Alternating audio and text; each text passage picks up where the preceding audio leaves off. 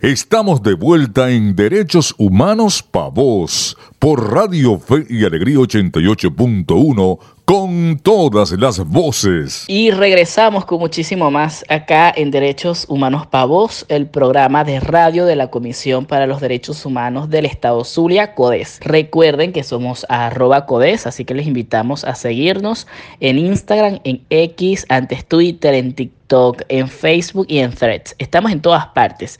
Recuerden arroba codes, C-O-D-H-E-Z. Y también contamos con nuestra página web www.codes.org para su consulta. El Día Internacional de Internet Seguro es una fecha de gran envergadura que fue propuesto por la red INSAFE y apoyado por la Unión Europea. Esta fecha se celebra alrededor del segundo martes de febrero más de 100 países alrededor del mundo celebran este día cuyo objetivo principal es crear conciencia de la importancia que tiene el hacer de Internet una plataforma digital más segura. Es a partir del año 2004 cuando se toma en cuenta esta iniciativa que ha movilizado a millones de personas en todo el mundo para promover y debatir sobre el correcto uso de Internet, sobre todo para los niños, niñas y jóvenes, ya que es la población más vulnerable. Por ello, para conversar sobre este tema que merece muchísima atención, hoy le damos la bienvenida a Nerissa Aguilera. Ella es cofundadora de Mujeres Activistas por el Software Libre. Buen día, Nerissa, bienvenida. Hola,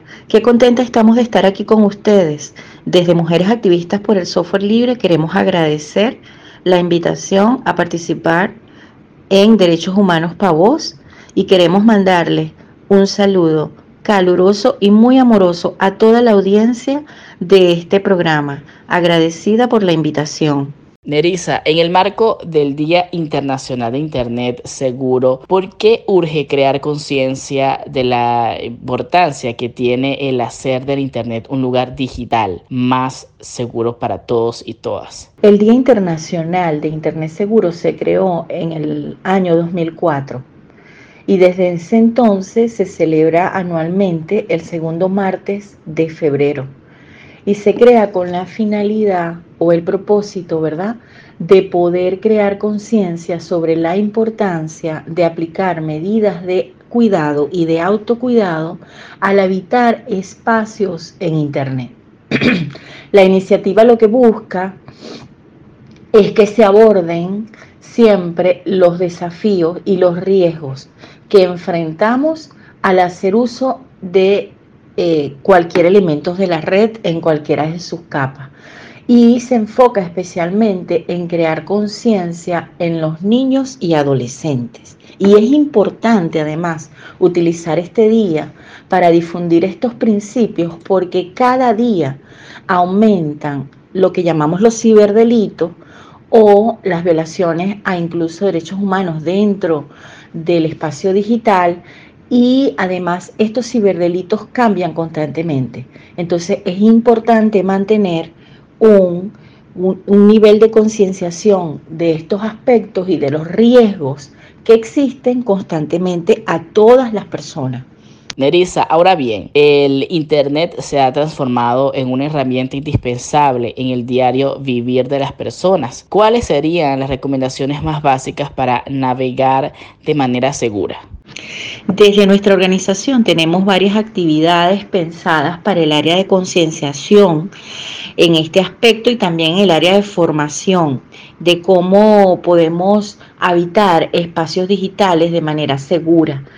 Eh, también pueden encontrar en nuestra página, que es activistasporsl.org, unas guías y desde nuestra cuenta en Instagram, arroba activistasSL.org arroba activistas SL, van a encontrar eh, siempre tics que, vamos colocando eh, sobre este aspecto. Sin embargo, podemos dar ciertas recomendaciones de manera general, ¿no? Existe, digamos, un kit básico y mm, el principal ítem en ese tics en esos tips es utilizar contraseñas seguras, usar contraseñas fuertes, olvidarnos de usar, por ejemplo, el 1, 2, 3, 4, 5, 6, 7, que sigue siendo la contraseña más usada, por lo tanto, la más vulnerable. Los algoritmos usan esa, esa contraseña de primero para ver si, si la tienen configurada, ¿no? Los algoritmos de fuerza bruta, así se llaman.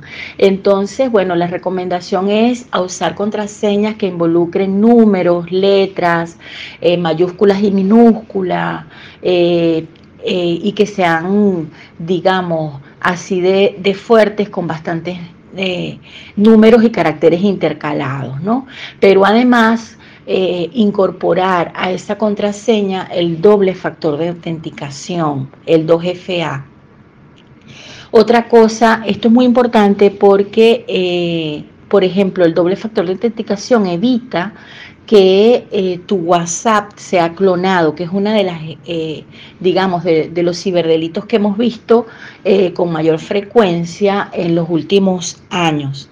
Eh, lo otro es que, por ejemplo, si te mandan un adjunto o un enlace, evita abrir ese enlace desde tus teléfonos, desde tus dispositivos, a menos que estés completamente segura de cuál es ese enlace. Si es un enlace que está recortado, no lo abras. Y sobre todo también ah, recomendamos mantener siempre eh, en observación lo que están haciendo nuestros niños, nuestras niñas, con quién están hablando, con quién están interactuando y ahorita en este momento sobre todo con quién lo están haciendo desde los videojuegos. Eh, que es una ventana a eh, muchas personas que a veces ni sabemos quiénes son los que están jugando con nuestros hijos y nuestras hijas. Y bueno, básicamente esas son algunas de las recomendaciones, son muchas, muchísimas otras. Por ejemplo, una, una muy importante siempre es que decimos que, por ejemplo, no decir en el momento que estás en un lugar, decir en ese momento que estás allí, o no publicar fotos de, con, con las credenciales de donde tus hijos y tus hijas estudian, o donde tú trabajas no dejar muy claro cuál es tu itinerario diario, algunos spa, algunos digamos algunas características, digamos algunas eh, eh, digamos medidas, algunas medidas que son realmente básicas eh, para nuestra propia seguridad física que a veces hemos, que, que, incluso hemos ido olvidando, ¿no? Y que vamos publicando en internet sin darnos cuenta que eso construye nuestra huella digital y que además le permite a cualquier persona que esté haciendo algún tipo de investigación con, con, fines, eh, eh, digamos, maliciosos, puede, tenerse, puede tener información que no necesitamos entregar. Entonces, bueno, esas son algunas de las medidas que recomendamos. Existen muchas otras, pero esas son las básicas. Nerissa, desde Mujeres Activistas por el Software Libre se promueve el uso, estudio, difusión, investigación y desarrollo de software libre y tecnologías libres en Venezuela.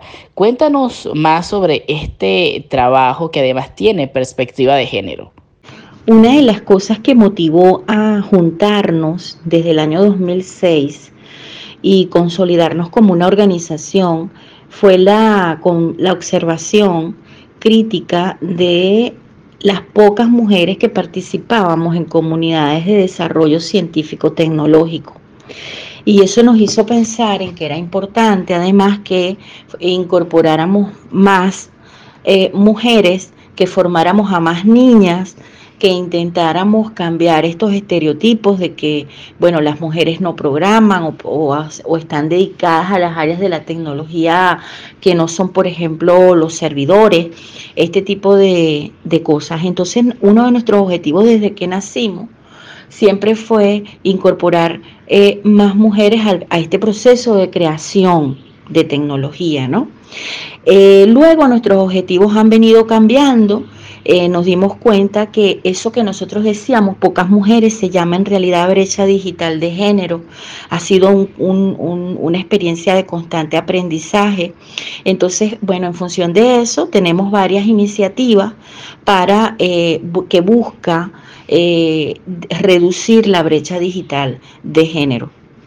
Es momento de hacer una breve pausa, pero a la vuelta regresamos con Nerisa Aguilera, cofundadora de Mujeres Activistas por el Software Libre y esta interesante entrevista aquí en Derechos Humanos Pavos. Así que minutos nos escuchamos por la señal de Radio Fe y Alegría 88.1 FM. Ya regresa Derechos Humanos Pavos por Radio Fe y Alegría 88.1 con todas las voces. Estamos de vuelta en Derechos Humanos Pa' Voz por Radio Fe y Alegría 88.1 con todas las voces. Seguimos en Derechos Humanos Pa' Voz, no sin antes recordarles como siempre que pueden escuchar la retransmisión de nuestro programa cada domingo de 7 a 8 de la mañana por acá mismo, por la señal de Radio Fe y Alegría 88.1 FM.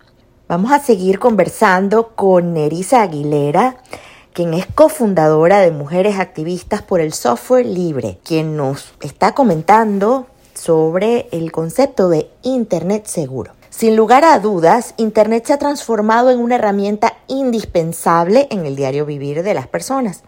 A través de este medio tecnológico, los seres humanos pueden disfrutar de una serie de bondades que en el pasado eran inconcebibles.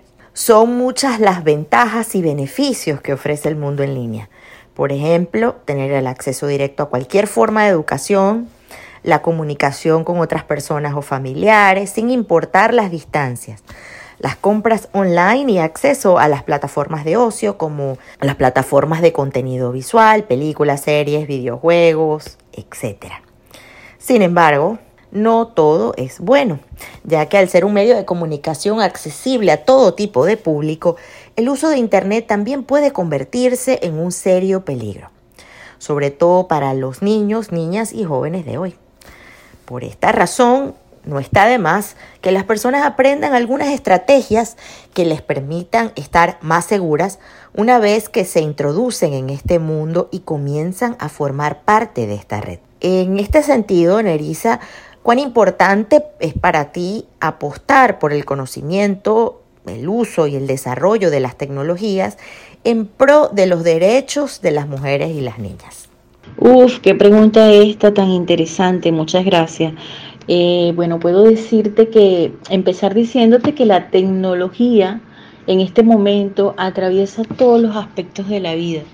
Eh, creo que no podemos pensar casi que ningún aspecto de la vida sin, eh, digamos, pensarla sin hacer uso de la tecnología, desde la educación, la formación, la autoformación, eh, eh, el banco, actividad económica, bueno, etcétera. Yo creo que transversaliza todos los aspectos de la vida y, y es muy importante es muy importante eh, este enfoque del el conocimiento, uso y desarrollo en pro de los derechos de las niñas y las mujeres porque esto va a potenciar el empoderamiento económico, por ejemplo, que es tan importante, eh, la participación y la toma de decisiones con el acceso a la información y a estar, el derecho a estar informadas, ¿verdad?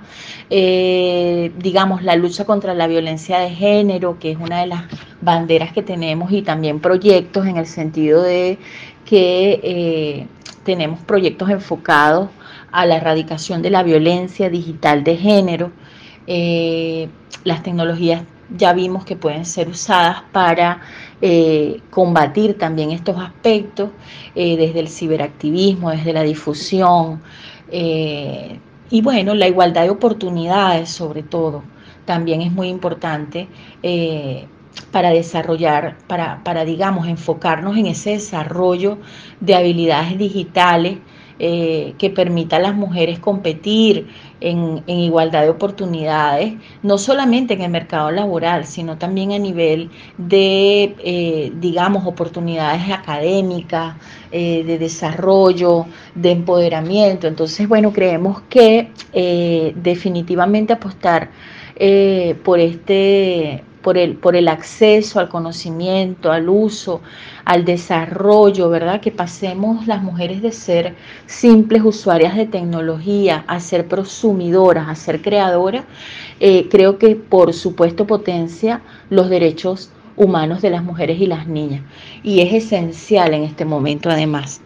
¿Cómo pueden las mujeres, activistas y organizaciones acceder a los talleres, charlas y contenidos que ustedes desde tu organización ofrecen constantemente? Yo me adelanté un poquito a esta, a esta pregunta anteriormente, eh, pero bueno, eh, les reitero que desde nuestra página web, activistasporsl.org, Hay muchísima información y para tener una información, digamos, más actualizada sobre nuestras charlas, nuestros talleres, el contenido también que vamos publicando constantemente eh, sobre tips, sobre elementos nuevos que vamos descubriendo, todos lo van a conseguir en nuestra cuenta en Instagram que es arroba activistas SL. Entonces, bueno, desde esos dos espacios, bueno, y también desde nuestra cuenta en Twitter, desde esos dos espacios, y eh, pueden conseguir eh, información actualizada, sobre todo sobre nuestros talleres. Reiteradamente eh, damos talleres en línea para todas las personas que estén interesadas y también, digamos, planificamos talleres a organizaciones que, así lo necesiten o lo deseen de manera, digamos, dirigida ya a, organizaciones que estén interesadas, estamos a la orden. Otra cosa que hacemos es que damos asesoría en el caso de cuando una eh, mujer o niña vive algún tipo de violencia digital. Eh, digamos, damos asesorías y acompañamientos sobre qué hacer y cómo abordar este tipo de violencia. Nuestros talleres, además es importante que les comente rápidamente, están, eh, digamos, categorizados en tres tipos. El primero es la identificación, aprender a identificar la violencia digital basada en género. El segundo taller eh, versa sobre las mejores prácticas y Em, las herramientas que existen para construir espacios digitales más seguros.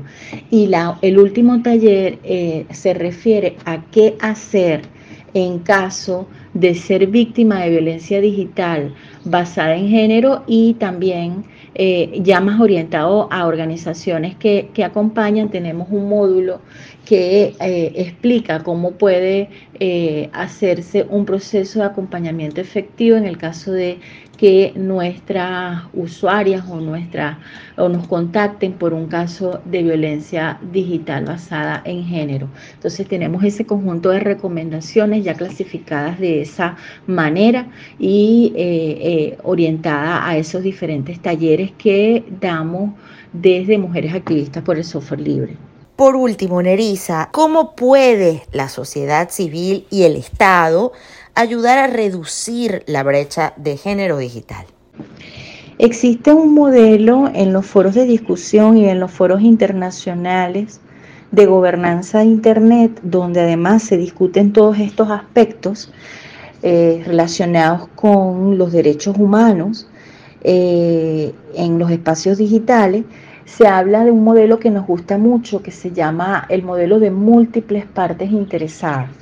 Y las partes interesadas la conforman la sociedad civil, los gobiernos, las empresas y los individuos que desean participar de manera, digamos, autónoma y personal, ¿no? Eh, es muy interesante este aspecto porque además crea una especie de corresponsabilidad en el que siempre hemos indicado que, eh, digamos, para lograr eh, espacios habitables, seguros en, el mundo digital, eh, es importante que todo el mundo asuma la parte y la responsabilidad que les toca tanto la empresa privada, es decir, las grandes, las grandes empresas tecnológicas, tienen que hacer su parte, eh, los gobiernos también tienen que hacer su parte y en este caso las organizaciones civiles tienen que hacer su parte y las usuarias y los usuarios también tenemos que hacer nuestra parte. Es importante eh, que, desde el gobierno, por ejemplo, se empiece en la reducción de la brecha digital de género, eh, que se garantice el acceso eh, en igualdad de oportunidades a las tecnologías, que se creen programas de educación y capacitación. y también la parte de la sensibilización pero además también es importante que en este caso, ya esto sería por, digamos, el sector gobierno, ¿verdad? Eh, y que se, haya, se, se, realicen apoyos a personas y organizaciones que son emprendedoras digitales, como las llamamos así. Eh, por ejemplo, que exista claramente un proceso para protegerse de, todo, de toda la violencia digital en línea. eh, que hasta el momento, digamos, mucha gente no se siente segura de hacer una denuncia. Esto tenemos que irlo venciendo poco a poco. Pero además también está la, la importancia de que las personas usuarias también eh, empiecen a asumir eh, políticas también más, digamos, más corresponsables con su vida, con la preservación de su información. Eh, y, digamos, las organizaciones también tienen su parte en el proceso, digamos, de difusión de todas estas áreas que existen o incluso la exigencia de, que se creen las que nos faltan, las que faltan crear, como lo hacemos desde Mujeres Activistas por el Software Libre, y sobre todo también eh, puntualizar y dejar clara lo, que falta hacer por las grandes tecnólogas, las grandes empresas tecnológicas. Que, eh, por ejemplo, la semana pasada el CEO de Meta, Facebook e Instagram pidió disculpas, perdón, a las víctimas, a, las familiares, madres y padres de niños y niñas que han sido eh, violentados sexualmente en línea. Y esto ocurrió en el Congreso de Estados Unidos. Y creemos también que, bueno, que este es un paso. Pedir perdón es un paso, sin embargo, creemos que tiene que haber un proceso de reparación de las víctimas y además tiene que haber un proceso de mejora de las tecnologías para evitar que esto siga pasando. Sin embargo, vemos con optimismo que esto esté pasando ahorita porque tenemos muchos años eh, diciendo esto. Muchísimas gracias, Nerissa, por habernos acompañado en esta mañana en Derechos Humanos Pavos. Bueno, queremos tener una última recomendación a, a toda la audiencia y es que hoy, a partir de hoy, creen, le pedimos que comiencen a crear políticas de autocuidado digital para ustedes y para sus familias. Eh, y eh, pueden comenzar con cosas sencillas y si no saben cómo comenzar, desde nuestra organización, con mucho gusto podemos asesorarles. Estamos muy contentas de estar acá, eh, agradecida con esta invitación y esta conversa tan sabrosa y nos despedimos. Les mandamos un gran abrazo escuchábamos la entrevista con Erisa Aguilera, cofundadora de Mujeres Activistas por el Software Libre. Luego de esta interesante entrevista nos vamos a ir a una pausa, pero volvemos en minutos con más por acá por la señal de Radio Fe y Alegría 88.1 FM. Ya regresa Derechos Humanos Pa' Vos por Radio Fe y Alegría 88.1 con todas las voces. Estamos de vuelta en Derechos Humanos Pa' Vos por Radio Fe y Alegría 88.1 con todas las voces. El ABC de tus derechos. El 4 de febrero se celebra el Día Internacional de la Fraternidad Humana. La Asamblea General de las Naciones Unidas aprobó la creación de este día a partir de una iniciativa promovida por Emiratos Árabes, Bahrein, Egipto, Arabia Saudita, Burkina Faso, Guinea Ecuatorial, Marruecos y Venezuela. ¿Por qué se celebra el Día Internacional de la Fraternidad Humana? Con la promulgación de este día se afianza la promoción de la paz en el mundo, el desarrollo sostenible y la unión de esfuerzos de la comunidad internacional para incentivar la tolerancia, la inclusión, el respeto a la diversidad y la solidaridad entre naciones del mundo y las personas constituye un llamamiento a la disminución y erradicación de situaciones de violencia, xenofobia, fanatismo político y religioso y discriminación de razas, género e ideologías. El término fraternidad proviene del latín fraternitas, que significa frater, hermano, e inus, pertenencia, definido entonces como el afecto o vínculo entre hermanos o hermandad. ¿Cuál es el origen de este Día Internacional? El principal antecedente que impulsó esta iniciativa radicó en el encuentro sostenido entre su santidad el Papa Francisco y el líder musulmán Gran Imán de Al-Azhar. Ahmad al-Tayyib el día 4 de febrero de 2019 en Abu Dhabi, durante la visita apostólica del Santo Padre a los Emiratos Árabes Unidos. Como producto de esa reunión se firmó el documento sobre la fraternidad humana por la paz mundial y la convivencia común también conocido como la Declaración de Abu Dhabi. En dicha resolución se resalta la importancia de la educación, la concienciación y el respeto a las distintas culturas y religiones. Señala también la imperiosa necesidad de velar por las personas, promover la paz y poner fin a la violencia, al extremismo religioso, las guerras y el terrorismo. Con el fin de alcanzar los objetivos planteados en tan importante documento, se creó el Comité Supremo para la Fraternidad Humana, el día 20 de agosto del año 2019, conformado por líderes cristianos, musulmanes y judíos de diversas disciplinas. Aprende de derechos con CODES. En el ABC de tus derechos hablábamos del Día Internacional de la Fraternidad Humana. Cabe destacar que hablar de fraternidad implica hablar de valores, ya que este concepto conlleva la unión de las personas basadas en los valores de tolerancia, respeto, dignidad, solidaridad e igualdad de derechos de todos los seres humanos. La fraternidad como valor nos conlleva a ser solidarios, respetuosos y empáticos con las demás personas.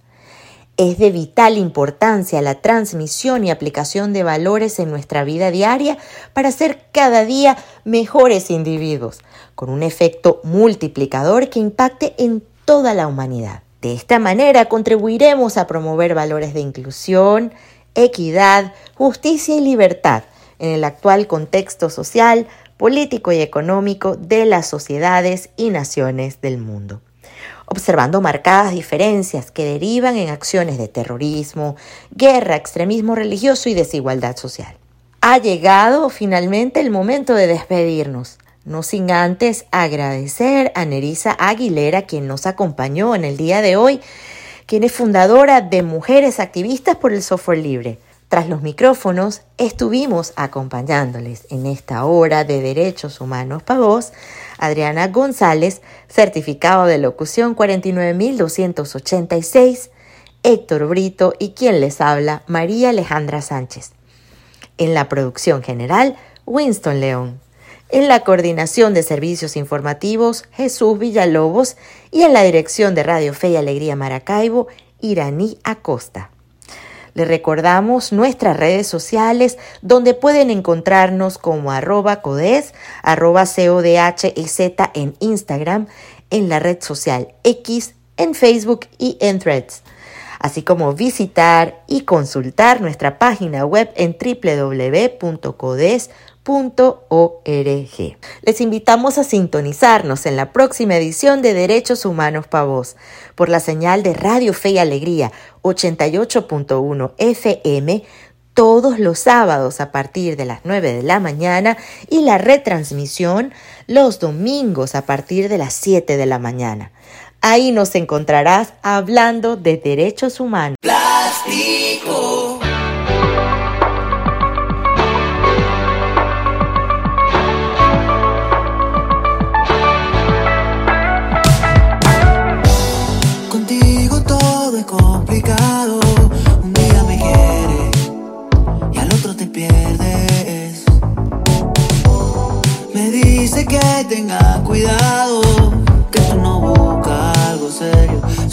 Solo una ficha para un juego.